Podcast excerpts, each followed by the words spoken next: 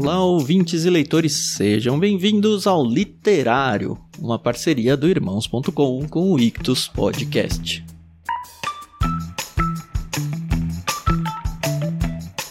Eu sou o Thiago André Monteiro, arroba Vulgutan, e você já sabe que o Ictus Podcast está em férias. Estamos sim em período de férias, nós vamos voltar no dia 25 de janeiro com um episódio inédito do literário. Eu tô dizendo inédito porque a gente decidiu nesse período de férias, para não deixar vocês órfãos aqui no Ictus Podcast, republicar todos os episódios do literário, os 38 episódios que já foram publicados lá em irmãos.com, para que você, quando chegar no nosso super lançamento dia 25 de janeiro, esteja 100% inteirado em tudo que a gente já produziu. Em fevereiro de 2019, o pessoal do irmãos.com gravou esse episódio não teve a nossa participação, minha e da Carol, tá bom? Apesar de que em janeiro de 2020 a gente mandou sim esse livro, Discípulo Radical, do John Stott. Muito bom esse livro. Mas na época nós estávamos em férias e por isso que a gente não gravou esse episódio junto com eles. O que com certeza não deixou o episódio ser pior por causa disso. Nesse episódio participaram o Paulinho e a Adriana, que são os hosts lá do Irmãos.com, o Thiago Ibrahim, que está aqui no nosso No Barquinho até hoje, e a Carla Machado. Um livro sensacional de um autor que, se você não conhece, você precisa conhecer, O Discípulo Radical de John Stott. Aproveitem e até semana que vem com mais um literário.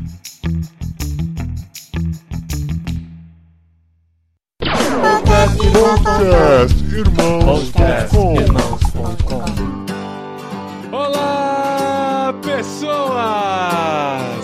Podcastirmãos.com literário de número 7 entrando no ar. Eu sou o Paulinho, estou aqui com o Thiago Ibrahim, que jura que tem um podcast, mas o médico mandou não contrariar. Ai, judiação. Ele tem sim. Obrigado, Paulinho. Eu sou o Thiago, tô aqui com a Adri De Gaspari, que é uma discípula radical. sensacional, sensacional. Thiago Tiagando. Thiago, muito bom, muito bom. E eu sou a Adriana e eu estou aqui com a Carla, que na verdade não é Carla, é Carla. Porque ela é carioca também agora, né? Carla. E eu sou a Carla, estou aqui com o Paulinho, meu ídolo, que estou tendo o privilégio de estar aqui hoje com a sua companhia. Oh, olha só, obrigado, cara. Eu falei pra ela, ó, fala bem de mim, porque minha linguagem de amor é palavras de E afirmação. senão não entra no programa. É, exatamente. Como ela tá estreando hoje.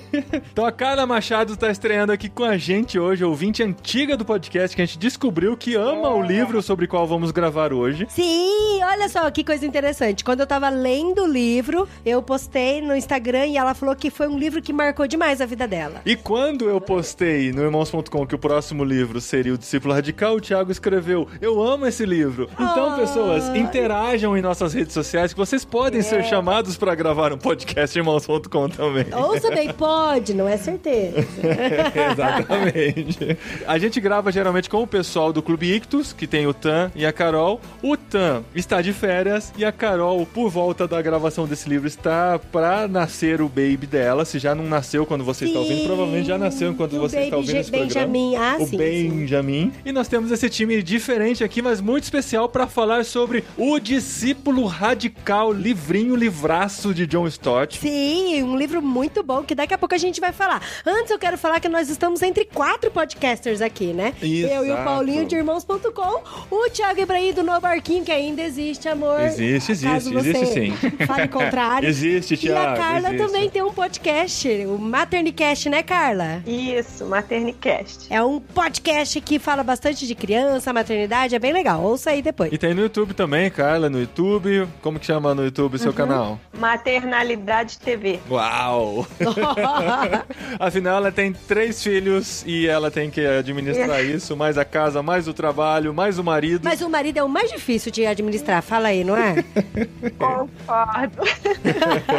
Não, tá, ele vai ouvir isso, eu tenho que dar uma moral pra ele. Tá Ele tá certo. agora com Não, ele, é- ele é muito bonzinho. É, mas- o meu, o meu é bonzinho, mas dá mais trabalho do que as duas crianças, do que os meus quatro empregos e do que a casa. Oh, é. é o pai do Chris, tem muitos empregos.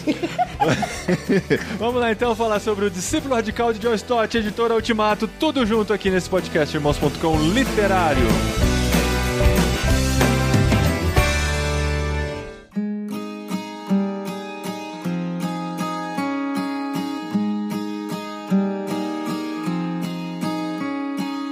Você está chegando no podcast literário, o literário é um selo do podcast irmãos.com em que a cada mês nós escolhemos um livro para lermos juntos com nossos ouvintes, para no final desse mês podermos debater sobre esse livro juntos. É tipo um clube do livro, que isso é muito legal pra gente crescer junto, aprender junto e se motivar para lermos os livros juntos também, né? E esse é o literário 007 James Bond. Então significa que tem 006 pra trás. Ai, amor, não é assim. Exatamente, é isso mesmo. Tem 006 podcasts literários que já literários foram pra trás. gravados. Porque afinal das contas a gente gosta muito de ler. Inclusive a gente fez um videozinho com cinco dicas aí pra você gostar de ler também. Pra você desenvolver o hábito da leitura, tá o link aqui no post. Ajude a compartilhar nosso canal no YouTube aí, a gente virando youtubers, blogueirinhos. E aí você acompanha as literaturas com a gente, depois que você desenvolveu o hábito da leitura, e pode discutir o livro com a gente aí, ouvindo os podcasts literários. Isso mesmo. E a gente vai falar hoje desse clássico, já clássico, não o mais clássico, mas clássico do John Stott, O Discípulo Radical. E é muito legal a gente falar sobre ele, principalmente pelo momento em que foi escrito, né? O John Stott, ele foi um grande servo de Deus até quando ele morreu em 2011. A gente fez uma homenagem especial para ele no podcast irmãos.com, que a gente contou a biografia dele, falou das obras que ele tinha escrito, que já tinham sido publicadas até então. Então foi um cara muito especial. E esse livro é mais especial ainda porque foi o último livro que ele escreveu, e inclusive ele se despede nesse livro. Isso é um Ah, é muito legal, muito um bonitinho. momento muito arrepiante desse livro no final que ele fala que ele deixa a caneta pela última vez e, e realmente era uma caneta porque ele escrevia à mão os livros Aham, dele, né? aham, É muito bonitinho. Você deu spoiler já. É. Deu spoiler, spoiler, no isso é verdade. No começo do podcast. É, não, mas isso é. A gente fala que a gente dá pequenos spoilers pra incentivar as pessoas a lerem. Eu acho que esse é um spoiler muito importante pra gente entender a importância É. desse livro, né? Porque ele sabendo que era o último livro, o que ele escreveria? Ele deve ter se colocado diante desse dilema. Né? O que, que eu vou escrever no último livro que eu vou escrever diante de tantos outros que eu já escrevi na vida, né? Eu falei que era spoiler porque foi uma das coisas que fiquei mais triste quando eu li, né? Quando eu li esse negócio dele deixar a caneta, né? Aham. Deitar a caneta, eu falei, cara, nunca mais a gente vai ler nada dele, assim, a não ser o que já tá escrito, né? Então Aham. foi muito emocionante chegar no final do livro e ler isso, né? Ele terminou esse livro em 2009 e faleceu em julho de 2011. Então foram dois anos depois. E ele já deixa isso muito claro: que ele já estava no fim da vida, ele já sabia que ele ia encontrar com o Senhor e que ele enfrentaria a morte. Inclusive, um dos capítulos do livro é sobre a morte. Então é muito especial mesmo. Eu acho que não é tão spoiler, não, porque pelo menos na minha edição da Ultimato, essa informação tá bem na orelha. Tá na orelha, Do é. livro. Aham. Aqui tem informação. Aqui, Aqui. tem informação. Aqui tem informação. E na orelha do livro também tem Ao informação. baixar,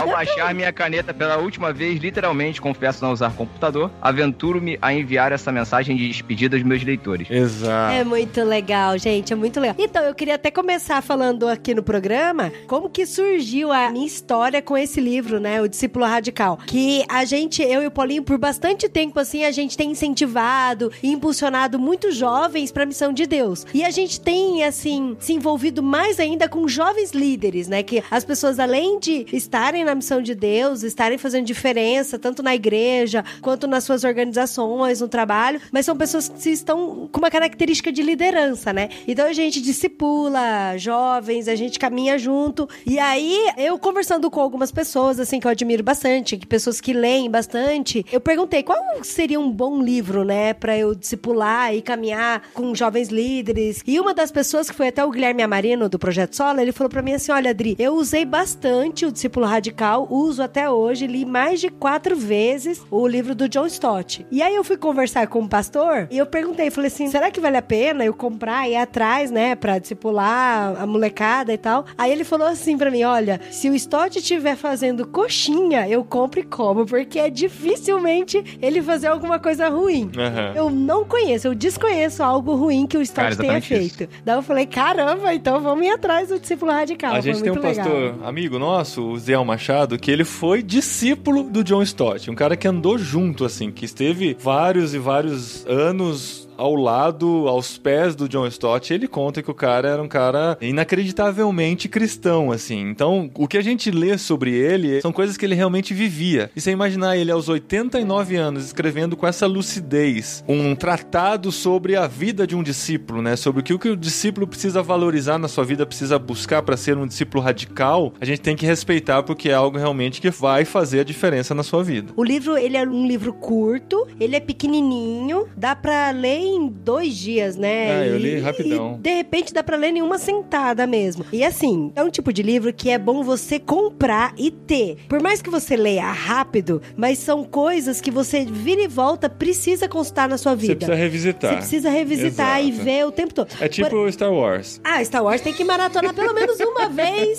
por ano, né? Todos. Não adianta, é, tipo, assistir no cinema, tô satisfeito. Não, gente, a gente precisa sempre se reabastecer. O discípulo radical é isso também. Eu, eu lendo, eu ficava assim, nossa, eu vou querer revisitar esse capítulo quando eu for pensar sobre esse tema, ou sei lá, quando eu for pregar sobre esse tema, eu quero lembrar o que, que o Stott disse sobre esse assunto. Por quê? Já entrando no conteúdo do livro, né? São oito tópicos, oito pontos em que ele acredita que todo discípulo precisa ser radical. Quando o Guia Marino falou pra mim do livro Discípulo Radical, eu pensei, nossa, mas radical, uhul, o que que será, né? Que é radical? Você achava que era tipo radical? É, eu Uhul? achava de, tipo, de transtornar o mundo, tem que ser radical e tal. É. Eu falei, não, mas é do Stott, não deve ser esse radical, não.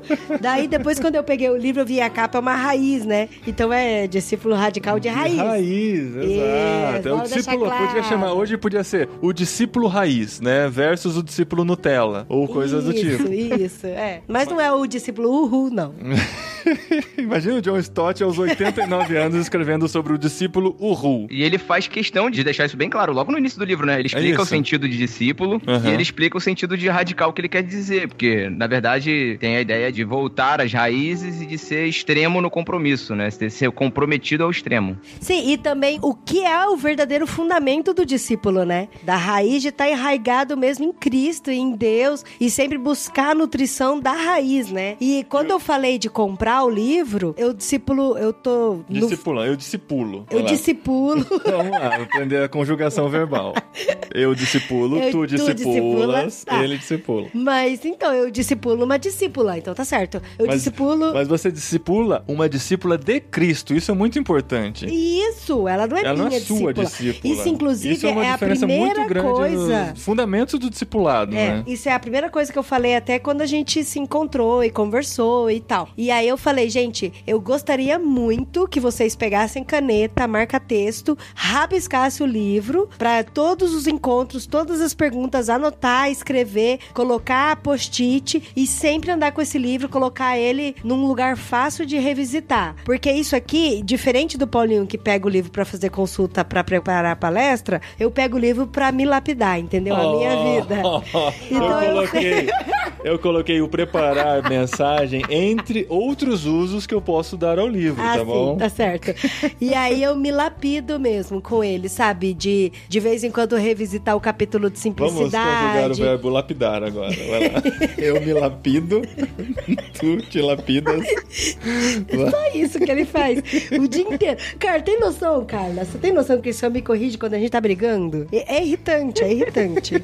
Isso aí. Então é isso. Então o discípulo radical ele apresenta oito características do discipulado cristão. E é interessante que, assim, a gente é muito contra o método de discipulado. Assim, você estabelecer que para discipular uma pessoa você tem que seguir um método. Aí você faz isso, faz aquilo, lá, lá, lá. O que a gente entende esse discípulo radical é como uma ferramenta para você trabalhar na vida de outras pessoas também. Foi o que Ah, a Adri tava sim, usando. sim. E também eu não usava só o livro, né? Exatamente, não é assim, vamos Isso sentar, vamos é- ler o livro e ao fim desse livro você vai ser um discípulo completo. Não. Não. Elas liam o livro durante a semana, depois se encontravam, discutiam aquilo e a partir daí traziam coisas do dia a dia, questões, preocupações que tinham. Então, esse processo de discipulado é muito mais um caminhar, um andar junto do que seguir uma apostila, né? Então, não é isso que a gente está dizendo a partir desse livro para você utilizar ele como um método de discipulado, mas como uma ferramenta para você andar com outras Mas pessoas. com uma ferramenta de discipulado, ele é, nossa, é muito bom.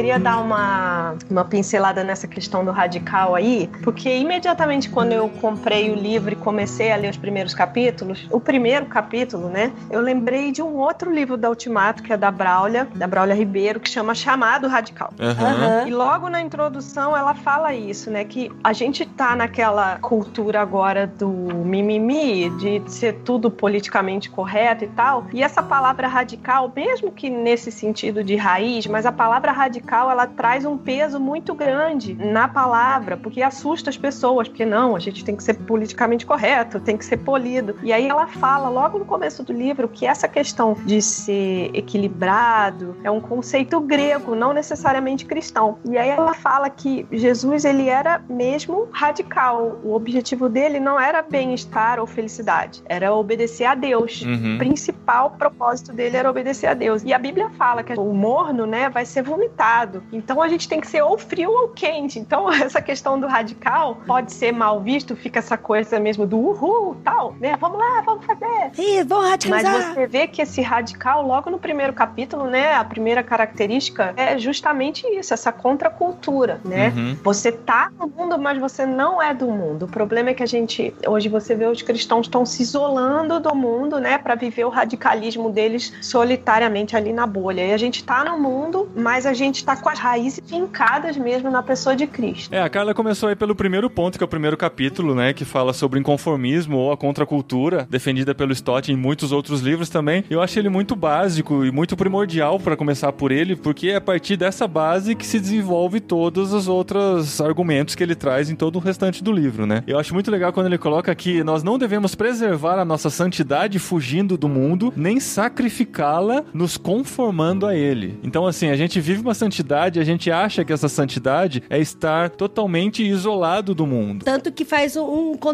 aí, né? Não é pra você escapar, não é pra você fugir, não é pra se isolar, mas também não é pra se conformar no sentido de forma mesmo que as pessoas estão fazendo no mundo, né? Eu não gosto muito de usar o termo o mundo, porque parece que eu sou ET, né?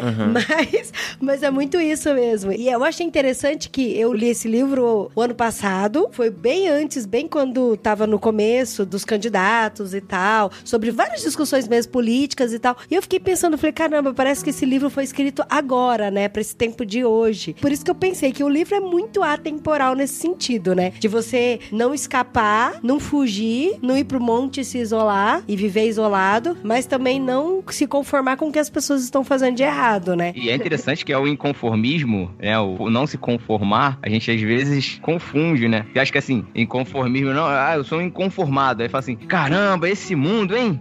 Poxa, esse mundo não tá fácil. Esse que é um inconformado, mas na verdade, na verdade não é isso que é um O reclamão, né? que O reclamão. É, não é, né, não é isso que o, o inconformado é. Ele começa dentro de você. O não se conformar é dentro de você. É olhar pra você mesmo e dizer assim: peraí, eu não. Eu tô me conformando, eu estou tomando a forma do mundo. Aí é a questão de você ter uma, um espírito muito líquido, a ponto de que quando você é colocado dentro de uma forma, você toma a forma daquele recipiente que você foi colocado. E o que, na verdade, o Stott está pedindo é que você tenha uma solidez, uma fé sólida, um espírito sólido, a ponto de quando você for colocado dentro de uma forma ou dentro de um recipiente, você não pegue aquela forma, você não se amolde aquilo. Tem um parágrafo bem legal que ele fala isso. O convite para desenvolver uma contracultura cristã é para você se engajar sem se comprometer, né? Você tá no mundo, mas você não é do mundo. Nesse caso do inconformismo, a gente tem dois problemas. A gente tem o extremo do cara que quer viver o cristianismo como monge, aquele cristianismo de, de se afastar de todo mundo e ir pro monte, e o cara que aderiu de uma vez por todas ao pluralismo do nosso tempo. Ele acha que tá tudo certo, tudo bem, que tá ok, não, Jesus aceita todo mundo, todo mundo no final vai ser salvo, vai pro céu, quando na verdade também não é assim. A gente também não pode ceder ao pluralismo, a gente tem que manter a raiz da nossa fé, aqueles valores que são fundamentais para a fé que a gente professa. Claro que abraçando as pessoas, trazendo as pessoas para perto, mas mostrando o que é verdade. Sim, e não sim. aderindo ao pluralismo ao ponto de você abrir mão de valores que são fundamentais para nossa fé.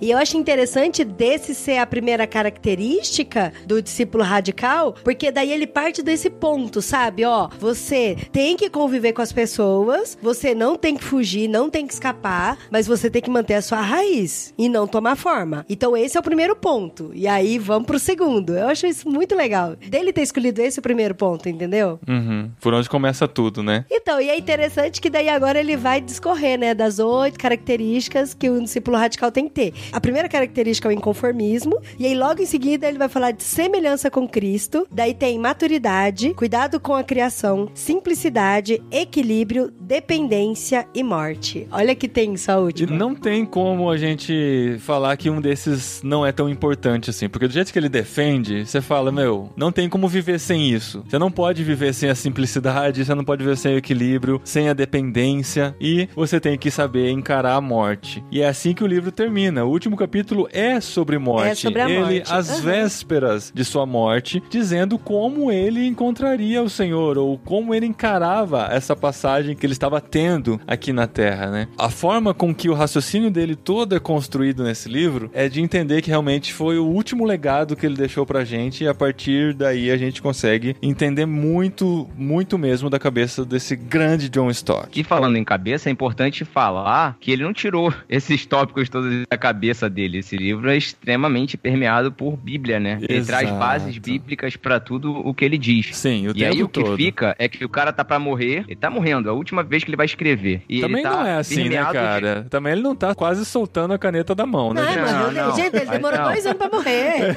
ele, tava, ele tava morrendo também não, né?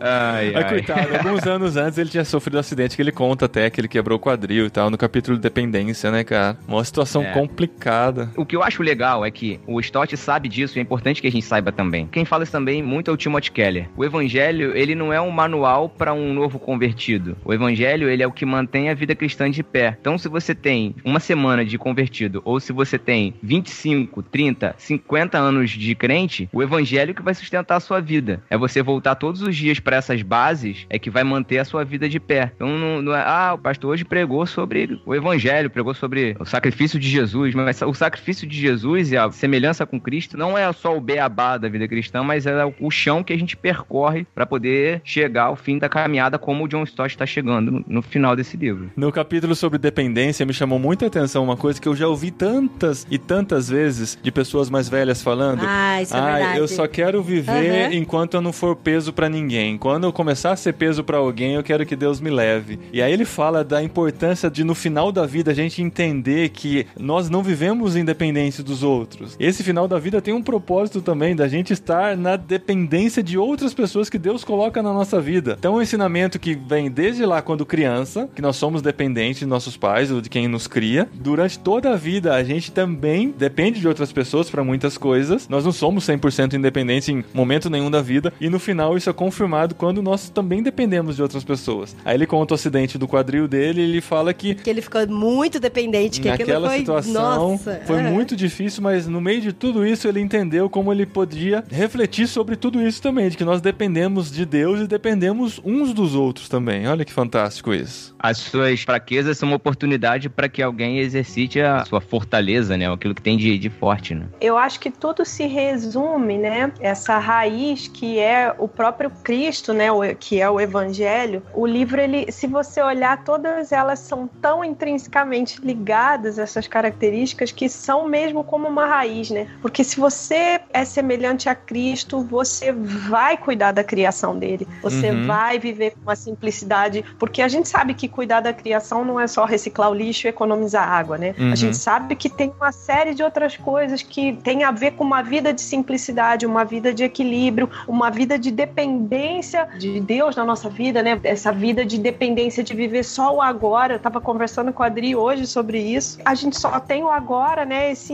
instante, nesse segundo. Então você entender que você é dependente, que sem Deus você não é capaz de nada e desenvolver a sua humildade, a sua semelhança com Jesus, se esvaziar de si mesmo. Uma das coisas que ele fala logo no começo lá, né, do narcisismo, do eu, é tomar a cruz, negar. o- Primeiro você tem que negar o teu eu, né? Porque se você não nega, você não tem como carregar a cruz, não cabe as duas pessoas ali. Então, essa semelhança com Cristo, de assumir a sua humanidade, se despojar, né? Tem aquele versículo que ele cita em um dos capítulos que Jesus se esvaziou mesmo, assumiu a forma de homem, né? A vontade dele era fazer a vontade do Pai. Então, acho que todas elas são tão interdependentes como uma raiz mesmo, que aí no final ele fala essa questão da morte. Porque se você viver uma vida de dependência ali e, né, com todas essas raízes bem fincadas, a morte é só o próximo estágio, né? Que ele fala, tem uma hora lá que ele fala do Woody Allen, né? Aham. Do medo da morte. Tal. É. Cristão radical, ele não tem. Eu tô até procurando aqui, mas não tô achando. Quando ele fala que se pra gente, no momento de louvor, já é tão gostoso, imagina como vai ser no céu. Quando a gente lê as escrituras, né? Como é que vai ser quando a verdade toda for revelada? Se um pôr do sol já nos impressiona, como é que vai ser diante do novo céu e nova terra, né? Então, assim, a gente só vai ver o que a gente tá vendo em parte, a gente vai ver face a face, né? Então, a morte é só o restinho do processo. Eu gosto muito do versículo que quando Jesus fala ele é o caminho, é porque ele, ele não é o destino, né? Você vai viver ali, sendo a pessoa buscando a santidade de Cristo na sua vida. O destino é o céu mesmo, né? É essa verdade revelada. Mas Jesus é o caminho, é, é, o, é, o, é a raiz aí, é o que a gente tem que buscar todos os dias.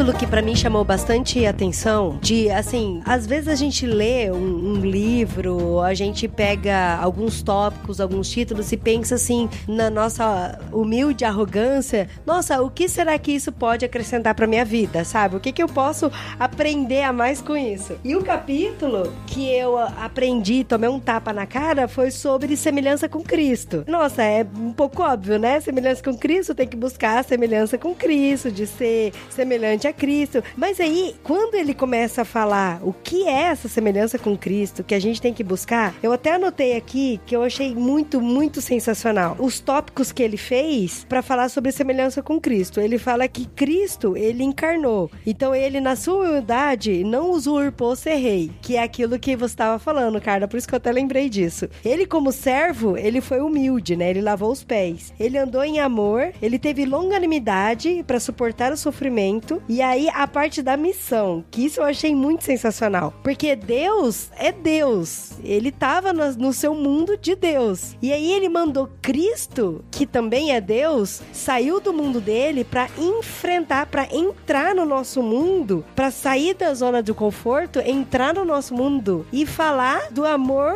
de Deus através de Cristo, que é o filho dele. E aí, para mim, isso ficou tão louco, porque eu falei, cara, deu um nó no cérebro tão grande, porque eu li várias vezes isso, sabe? Até escrevi aqui, anotei aqui, ó. Enviei Cristo ao mundo. Isto é, como Cristo teve de entrar no nosso mundo, nós também devemos entrar no mundo das outras pessoas. Então não é só a gente ser um discípulo para ser condecorado, para ter uma medalha, alguma coisa assim. Nossa, olha só, eu sou um discípulo radical. Mas é de você exercer mesmo, né? Esse discipulado raiz e você entrar no mundo das pessoas. No tópico de simplicidade, ele até fala sobre o Pacto de Lausanne, sobre você se preocupar com questões políticas, com questões ambientais, com pobreza. Então é interessante isso, de você viver uma vida simples e também pensar nas pessoas, né? E assim como Cristo saiu do mundo dele e entrou no nosso mundo, da gente também sair do nosso mundo, da nossa zona de conforto e entrar no mundo das pessoas. Isso eu achei sensacional. E agora falando assim da nossa realidade, né, como mães, e até um livro da Ultimato também, do Amorese, chama Fábrica de Missionários, ele fala isso. Tá sendo paga? A gente- Tá sendo paga, cara? Tá sabendo? Que negócio é esse? A, Cle... a Clênia vai ficar feliz. um beijo pra Clênia, inclusive, pra Delnia, que estão ouvindo aqui agora. É verdade.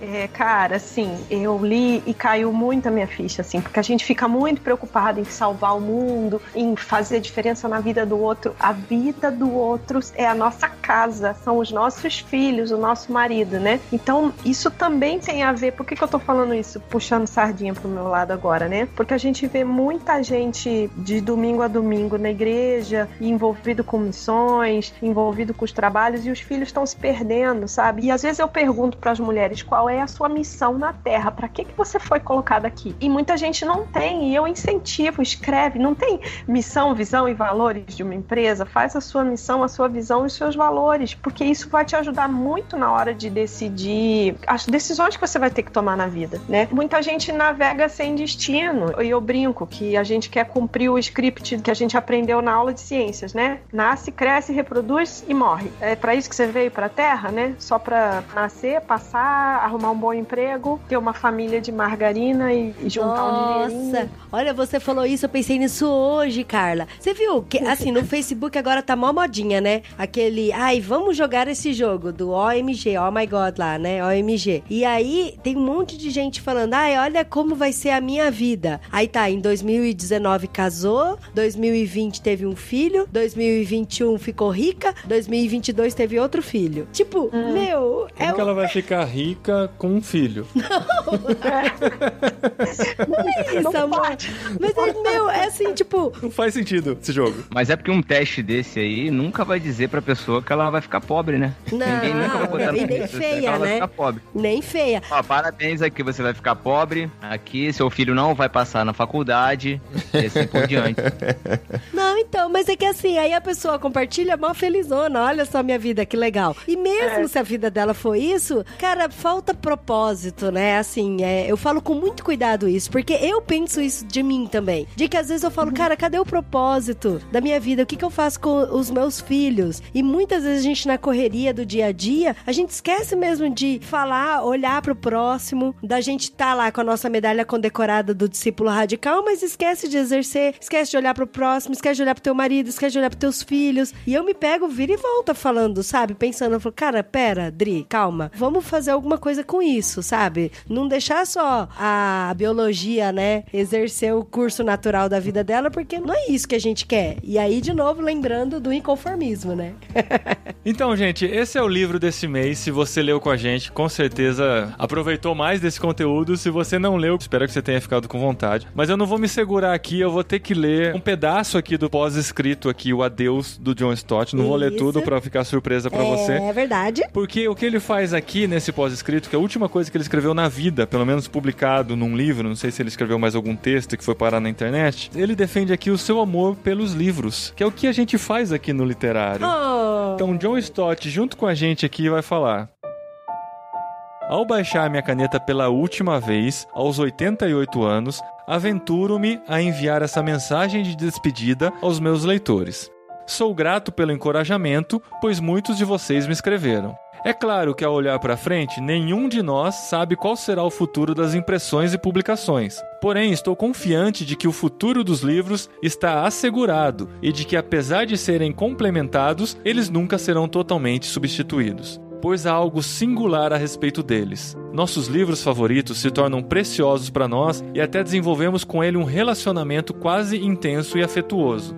Não é estranho o fato de manusearmos, riscarmos e até cheirarmos os livros como símbolo de nossa estima e afeição? Não me refiro apenas ao sentimento de um autor pelo que escreveu, mas também a todos os leitores e suas bibliotecas. Assim, deixe-me encorajá-lo a continuar lendo e a incentivar seus parentes e amigos a fazer o mesmo, pois esse é um meio de graça muito negligenciado. Aê, bonitinho, grande Stott. Grande Stott finaliza aqui junto com a gente, declarando seu amor pelos livros, do jeito que nós amamos também. A gente agradece muito a Deus pela vida desse grande homem, grande Sim, servo de Deus, sim. que demonstrou na sua vida o que é ser um discípulo radical. Foi conselheiro de rainha da Inglaterra, acho que da única rainha que viveu nesses últimos 120 anos, né, Ai, Elizabeth? dó. Elizabeth II. Então esteve entre os grandes, mas nunca se encheu por causa disso e nunca deixou de amar a Deus acima de tudo, as coisas que Deus deixou escritas na Bíblia e os livros, o seu amor pelos livros que a gente compactua com ele e compartilha com vocês aqui no nosso literário. Gente, fica a dica, viu? O discípulo radical da editora Ultimato, compra aí, compra aí, compra aí, deixa de cabeceira e vai sempre revisitar. Compra pelo link aqui de irmãos.com na Amazon, que a gente ganha comissão também, tá bom? Ou compra diretamente no site da Ultimato, que tiver mais barato, que tiver com frete mais em conta pra você aí. Uma parte da comissão vai pra Carla. Com certeza. Não, ela já recebe o fixo dela pra divulgar o Ultimato, só pode. E para finalizar aqui, então, precisamos definir qual será o livro do próximo literário e a gente recebeu aqui nesse mês no Clube Ictus e para minha surpresa, ele foi citado dentro de O Discípulo Radical do Stott. Um grande livro, um clássico também que há muito tempo eu quero ler, considerado a mais importante obra de literatura cristã depois da Bíblia. Sempre tem um que é depois da Bíblia, Nossa, né? mas sempre é um É o, o mais vendido depois da. Bíblia, É. o mais clássico depois da Bíblia, mas é Imitação de Cristo de Tomás de Kempis, escrito lá no século XV. A gente vai visitar essa antiguidade aqui nesse próximo mês do literário. A gente Esse, eu, vai não- ler esse eu não juntos. li ainda, Brasil. Será Não, eu acabou de chegar, ler? acabou de chegar. Você vai ter que ler, né, Adri? A gente fica só li, fazendo programas com livros que você já leu. é verdade. Então fica aí o desafio Mas de o você discípulo adquirir. radical foi você que escolheu. É. Eu tenho aqui, mas não li ainda não. Vamos ver se eu entro Olha nessa aí, ó. Tá mais fácil pra você aí agora que tem essa meta. No próximo literário, Imitação de Cristo, de Tomás de Kempis. Esse padre alemão que viveu de 1380 a 1471. Thomas Hammerken de Kempen. Então até daqui próximo mês. Obrigado, Carla. Obrigado, Thiago. Valeu. E a gente se vê no próximo literário de irmãos.com. Lê com a gente que vale a pena.